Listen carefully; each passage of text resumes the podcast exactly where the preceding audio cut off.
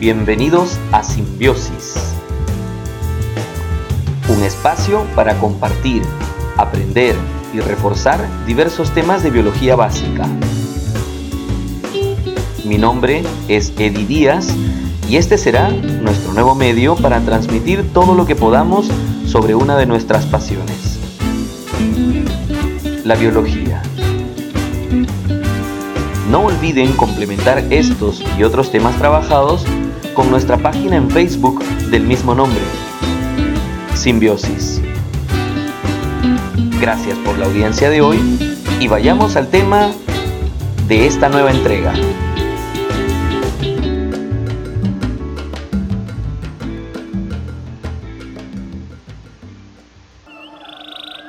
Hola, ¿qué tal? Nuevamente nos encontramos en un avance más. En este capítulo quisiera que precisemos algunas cosas que nos quedaron pendientes en cuanto a digestión en humanos en la entrega anterior. Y bueno, nada, brevemente vayamos a ello, que en realidad son conceptos muy, muy claros y, precisos. Primero recordar, el tubo digestivo presenta a lo largo una serie de esfínteres, quizá los esfínteres de entrada y salida del estómago, cardias y píloros sean importantes, el otro esfínter es la válvula ileocecal entre el ileón y el ciego, y luego las, eh, los dos últimos esfínteres en el conducto anal. Eh, luego recordar que mm, a lo largo de todo el proceso digestivo se forma el bolo alimenticio en la boca, se forma el quimo en el estómago, el kilo en el intestino delgado y las heces en el intestino grueso. La ubicación de la microbiota intestinal, si bien está a lo largo de todo el tubo digestivo, principalmente se encuentra en el intestino grueso, en el colon, que es la porción más larga del intestino grueso. Esta microbiota intestinal nos ayuda en producir inclusive algunos nutrientes para nosotros, caso como la vitamina K, la vitamina B12. Recuerden que en el jugo gástrico, como componente del jugo gástrico, se secretaba el llamado factor intrínseco, conocido también como factor de Newcastle. Este factor de Newcastle es el que vamos a utilizar o también va a participar en el proceso de asimilación de la vitamina B12. Bueno, lo otro que nos faltaba ah, recordar y precisar era el proceso básicamente de digestión de los principales alimentos. Por ejemplo, los glúcidos, el caso del almidón, el almidón empieza a ser digerido en la boca con acción um, de la amilasa salival, conocida como tialina. Aquí la tialina actúa sobre el almidón y lo descompone en amilosa, amilopectina o dextrinas, que es un, grupo o un tipo de oligosacáridos. Entonces, todos estos um, fragmentos de almidón van a pasar el estómago y van a continuar su digestión en el intestino delgado, con acción de la otra amilasa, que es la amilasa pancreática. La amilasa pancreática se va a encargar de continuar la descomposición hasta disacáridos. Finalmente, como componentes del jugo intestinal, aun cuando en realidad no son secretados al lumen intestinal, sino que actúan en la propia mucosa intestinal, eh, se encuentran las disacaridasas, es decir, los disacáridos terminan de ser degradados por estas disacaridasas hasta monosacáridos. Eso quiere decir que finalmente, como monosacáridos, terminan de ser absorbidos y llevados a la sangre. La digestión de las proteínas empieza por el contrario en el estómago, Primero, la proteína se desnaturaliza por el pH ácido que tiene el interior del estómago y la pepsina, que es el pepsinógeno ya activo, eh, la pepsina empieza a degradar las proteínas en fragmentos, peptonas, oligopéptidos, los cuales continúan luego en el intestino delgado, ah, siendo digeridos por tripsina, quimiotripsina, carboxipeptidasa que son parte del jugo pancreático, y una peptidasa intestinal, principalmente. ¿Ya? Esto termina de descomponer y de degradar los oligopéptidos y peptonas hasta aminoácidos. Y así finalmente como aminoácidos van a ser absorbidos a la sangre. ¿De acuerdo? Finalmente, la digestión de las grasas. La digestión de las grasas em, empieza en el intestino delgado. Primero estas grasas son emulsificadas. Emulsificar, recuerden eh, que la, idea es convertir o, em, transformar estos conglomerados moleculares por ejemplo, el agua y el aceite no se logran mezclar, pero el proceso de emulsificación lo que hace es que este, este aceite de pronto se mm, convierta en microvesículas, es decir, que, que formen microgotitas de grasa, de tal manera que parezca que se han solubilizado en el agua.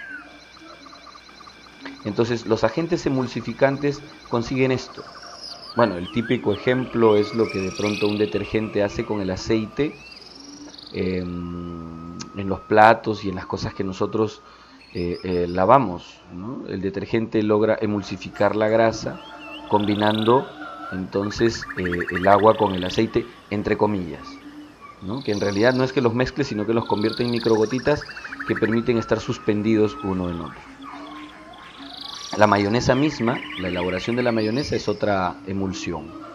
Entonces, em, la grasa es emulsificada gracias a la acción de la bilis. La bilis emulsifica la grasa y eh, al convertirse ya en estas microgotitas, entonces ahora sí pueden actuar sobre ellas las enzimas que degradan estos triglicéridos que son las lipasas. Las lipasas entonces terminan de descomponer, de degradar estos triglicéridos hasta ácidos grasos y glicerol.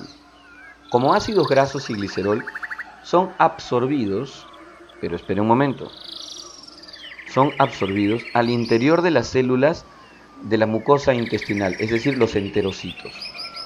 Estas células de la mucosa intestinal, es decir, todavía no van a la sangre, todavía no van a ningún eh, ninguna circulación dentro de los enterocitos, son nuevamente eh, reutilizados para construir mm, monoglicéridos, triglicéridos, diglicéridos y así van a ser agrupados junto con una serie de proteínas que las van que, van permitiendo que se puedan este, acoplar. Se llaman apolipoproteínas. Luego fragmentos de colesterol y forman entonces estos conglomerados moleculares que se denominan kilomicrones. De esta manera, como un kilomicrón, los triglicéridos y todos sus acompañantes son absorbidos, ahora sí, pero a la linfa. Ojo, no a la sangre, sino a la linfa. Es cierto que la linfa más adelante se va a reincorporar al fluido sanguíneo, pero la absorción directamente a nivel del intestino se da hacia la linfa, los nutrientes que vienen de grasas. Bueno, esos son los tres principales tipos de nutrientes y cómo los, digerimos y obtenemos. Para ir culminando con esta parte complementaria de digestión en humanos, quería recordarles las glándulas anexas, las secreciones digestivas y vamos culminando.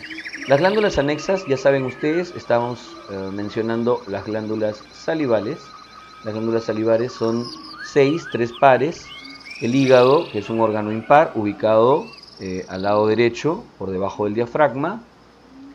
Y eh, el páncreas ubicado hacia el lado izquierdo, por detrás y debajo del estómago.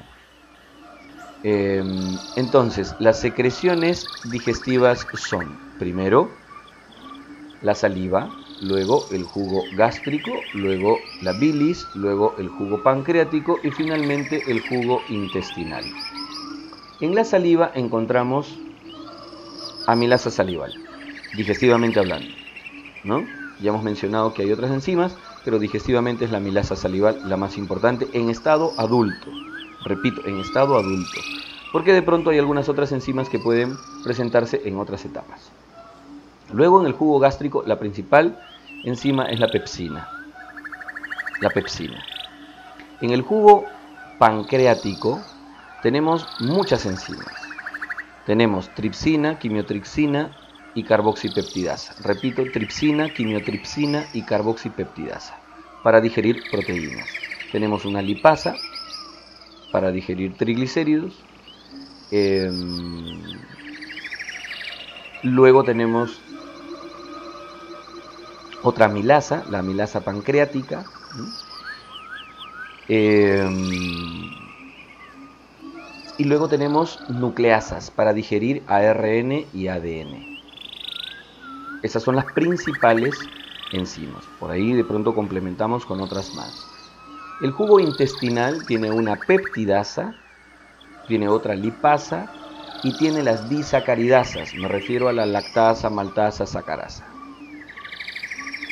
Ahora, nos falta ver las enzimas que presenta la bilis. Y bueno, sorpresa, no presenta ninguna enzima. La bilis, en su contenido, tiene bilirrubina, tiene fosfolípidos, em, tiene sales biliares, pero no presenta ninguna enzima. Su trabajo es fundamentalmente participar en el proceso de emulsificación de las grasas. Lo conversábamos hace minutos atrás y nos estábamos refiriendo a lograr que eh, eh, los triglicéridos en medio acuoso puedan formar estas microgotitas, estas microvesículas para facilitar su digestión. Bien, creo que esto es todo lo que quería fundamental y básicamente, por favor, básicamente, completar sobre el proceso digestivo en humanos. Con esto estoy cerrando el tema de digestión y en la siguiente entrega nos encontraremos ya trabajando respiración y luego circulación, excreción y etcétera. Gracias nuevamente por su compañía. Los espero en la siguiente entrega. El curso ya está mucho más que avanzado. Gracias. Gracias por acompañarnos en esta entrega. Si tienen alguna pregunta o comentario, pueden hacerlo a través de nuestra página en Facebook, Simbiosis. Esperamos contar con su audiencia en los siguientes capítulos y juntos avanzar en los diferentes temas de nuestro curso. Hay mucho por compartir. Hasta la próxima, simbiontes.